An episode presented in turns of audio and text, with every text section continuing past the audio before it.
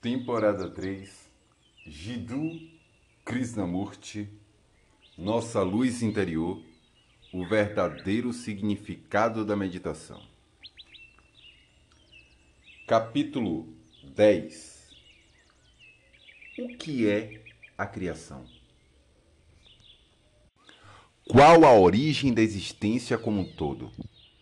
Desde a mais minúscula das células até o cérebro mais complexo. Houve um começo para tudo e para tudo haverá um fim? O que é a criação? Para examinar algo totalmente desconhecido, sem ideias preconcebidas, sem envolvimento emocional nem ilusões românticas, tem de ser um cérebro isento de qualquer condicionamento, de qualquer programação, de qualquer influência e, no entanto, mostrar-se altamente sensível e tremendamente ativo. Será isso possível? É possível ter uma mente, um cérebro extraordinariamente vivo, livre de qualquer rotina e automatismo? Será que existe um cérebro que não tenha medo nem egoísmo e que não execute nenhuma atividade que não seja egocêntrica? Caso contrário, é viver em sua própria sombra o tempo todo. É viver num ambiente tribal e limitado, como um animal atado a um tronco.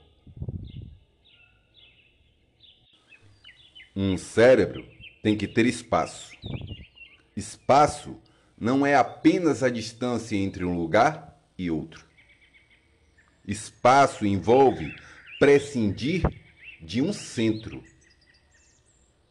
Se você possui um centro e move-se dele até a periferia, não importa quão afastada esteja a periferia, ainda assim haverá uma limitação. O espaço, portanto, não requer nem centro, nem periferia, nem limite. Será que possuímos um cérebro que a nada pertence? Que não está ligado a coisa alguma? A experiência, conclusões, esperanças, ideias? E que seja realmente livre? Se você está sobrecarregado, não pode ir muito longe. Se o cérebro for primitivo, pretensioso, egoísta, não pode apresentar um espaço incomensurável. E espaço indica, estamos usando esta palavra com muito, muito cuidado vazio.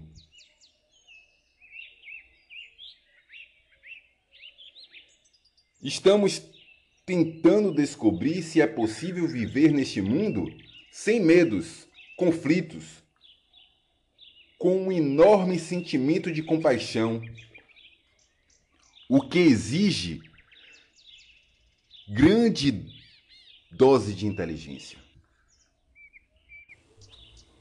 Você não pode ter compaixão se não tiver inteligência.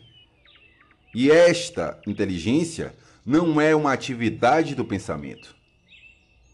Não podemos ser compassivos se estamos apegados a determinadas ideologias, a determinadas comunidades acanhadas ou a qualquer conceito religioso. Por quê? Todos eles são limitantes. E a compaixão só pode surgir, está presente, quando a tristeza terminar, o que significa o fim do movimento egocêntrico. Só então o espaço pode ser considerado o vazio, o nada porque nenhuma coisa foi colocada ali pelo pensamento. E é por isso que o espaço conta com tamanha energia. O cérebro precisa, portanto, possuir total liberdade e espaço. Ou seja, não devemos ser nada. Todos nós somos alguma coisa.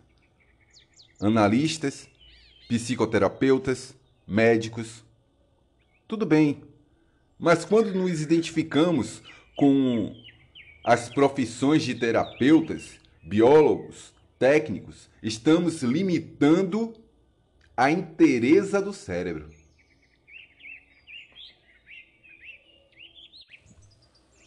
Só quando houver liberdade e espaço poderemos perguntar o que é meditação. Só depois de termos assentado os alicerces da ordem na nossa vida, poderemos perguntar o que é a verdadeira meditação. Enquanto houver medo, não poderá haver ordem. Enquanto houver qualquer tipo de conflito, não poderá haver ordem. Nosso lar interior precisa estar em completa ordem. Assim, haverá total estabilidade sem perturbações.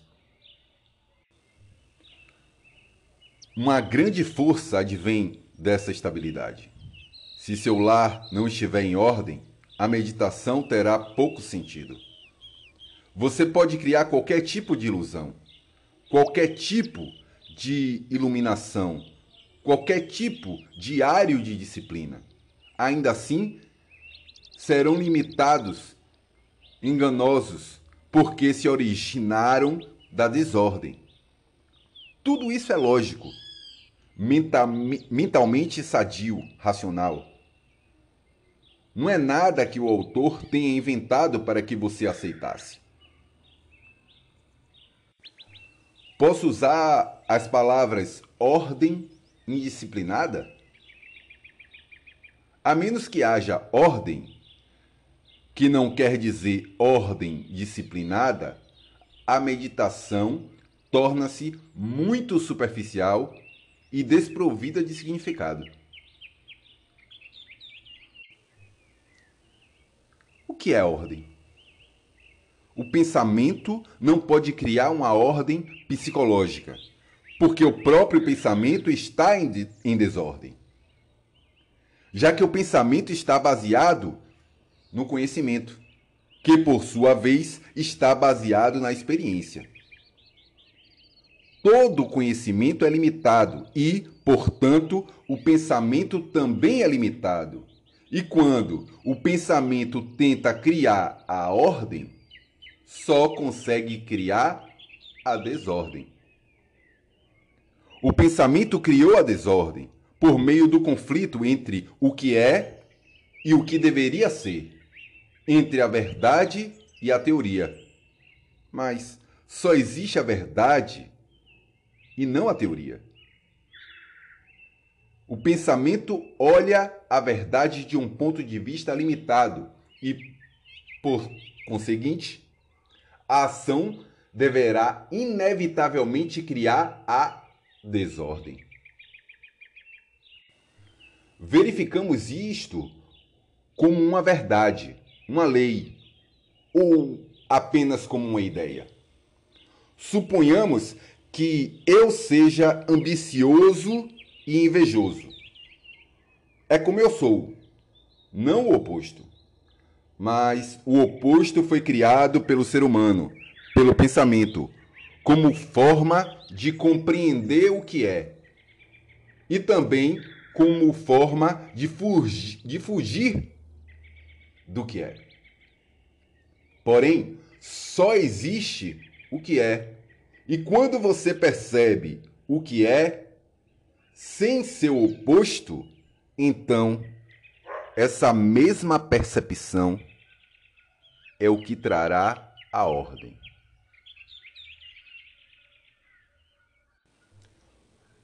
Nossa casa tem de estar em ordem, e esta ordem não pode ser obtida por intermédio do pensamento. O pensamento gera sua própria disciplina. Faça isto, não faça aquilo, siga isso, não siga aquilo, seja conservador, não seja conservador. O pensamento é o guia por meio do qual esperamos obter a ordem. Porém, o próprio pensamento é limitado, e sendo limitado, produz desordem. Se eu repetir continuamente que sou inglês, que sou francês, que sou hindu ou budista, estou inserido, inserido numa comunidade muito limitada que ocasiona grande destruição no mundo. Não nos aprofundamos até as raízes dessa questão para acabar com essa ideia tribal. Procuramos inventar guerras melhores. A ordem só pode ser, se estabelecer quando o pensamento necessário em outra área não tiver lugar no mundo psicológico. O próprio mundo está em ordem quando o pensamento está ausente. É preciso que o cérebro esteja absolutamente quieto. Ele tem seu próprio ritmo.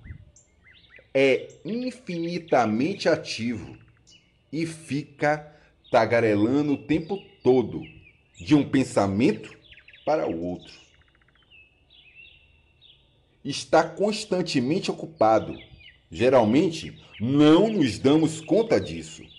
Mas se nos damos conta, sem nenhuma outra alternativa além deste movimento, então essa própria percepção, essa própria atenção põe fim à tagarelice.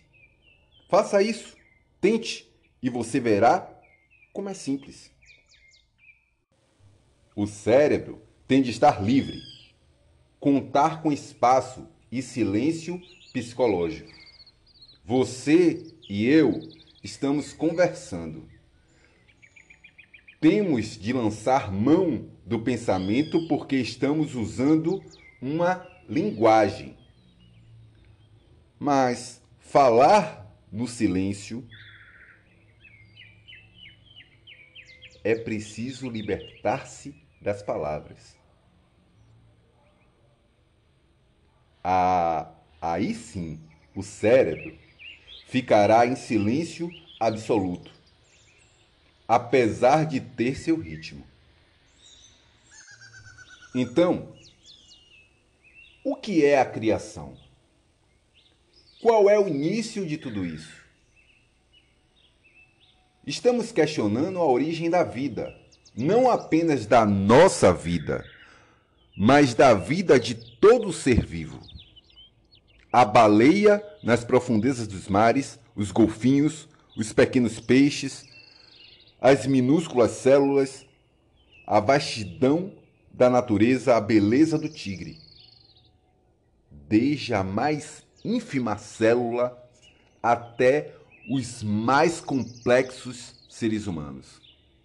Como todas as suas invenções e imaginações, suas superstições, com suas brigas e suas guerras, com suas arrogância, vulgaridade, com suas ambiciosas aspirações e grandes depressões. Qual a origem disso tudo? A meditação nos conduz a essa descoberta. Não quer dizer que você vai descobrir. No silêncio, na quietude, na mais absoluta tranquilidade, existe um começo? Porque se houver um começo, deve ter um fim.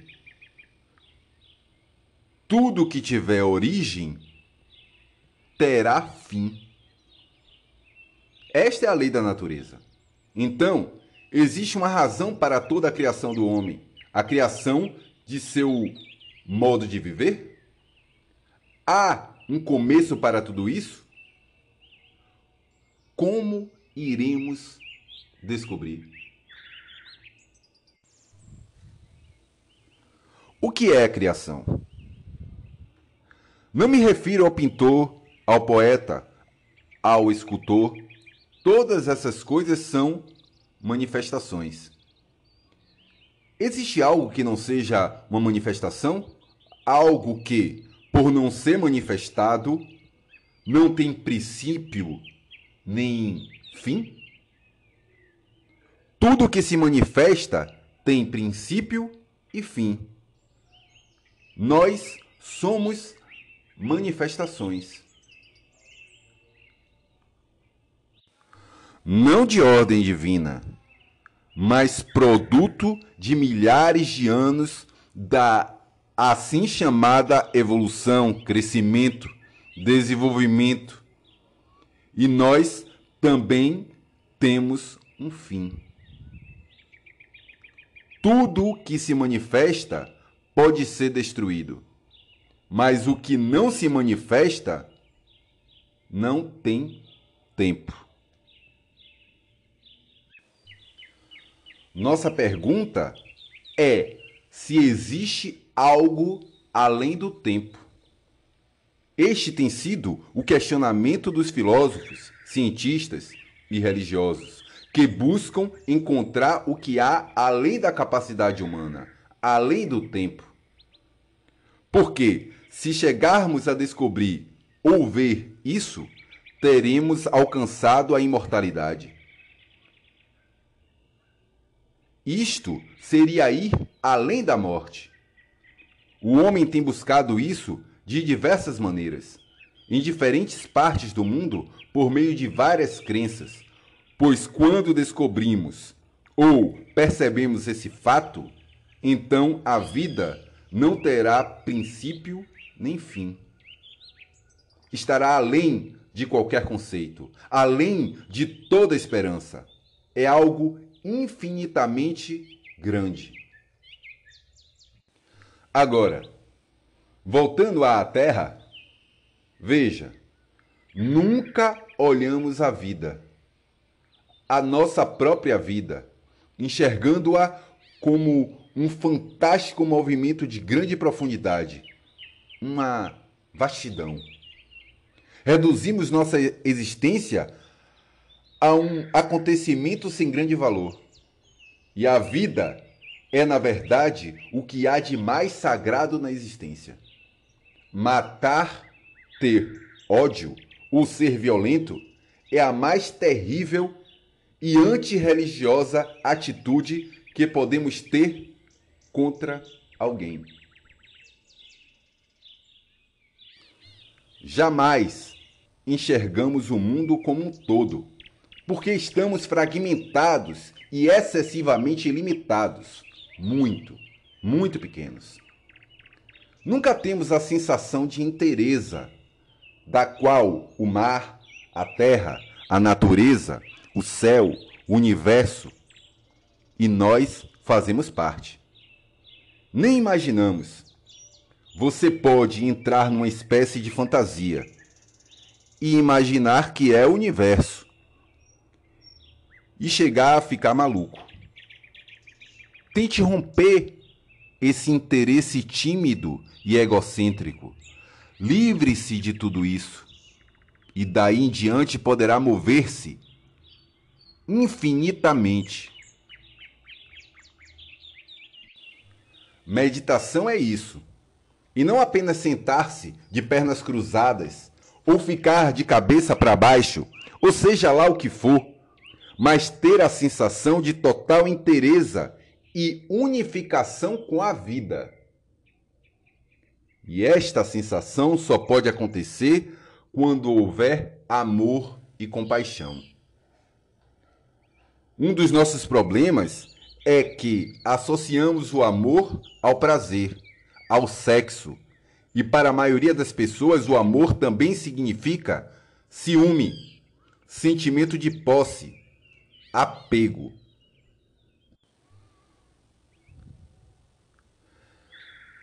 É a isso que denominamos amor. Será que o amor é apego? Prazer? desejo? Será que o amor é o oposto do ódio? Se for o oposto do ódio, então não é amor. Todos os opostos contêm seu, seus próprios opostos. Quando tento tornar-me corajoso, esta coragem tem origem no medo. O amor não pode existir concomitantemente com o ciúme, a ambição e a agressividade. E onde houver a virtude do amor, nascerá a compaixão. Onde houver compaixão, haverá a inteligência.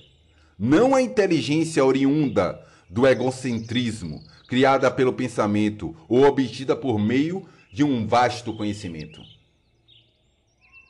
Somente pela compaixão haverá a inteligência que trará ao homem a segurança, a estabilidade, a imensa sensação de força.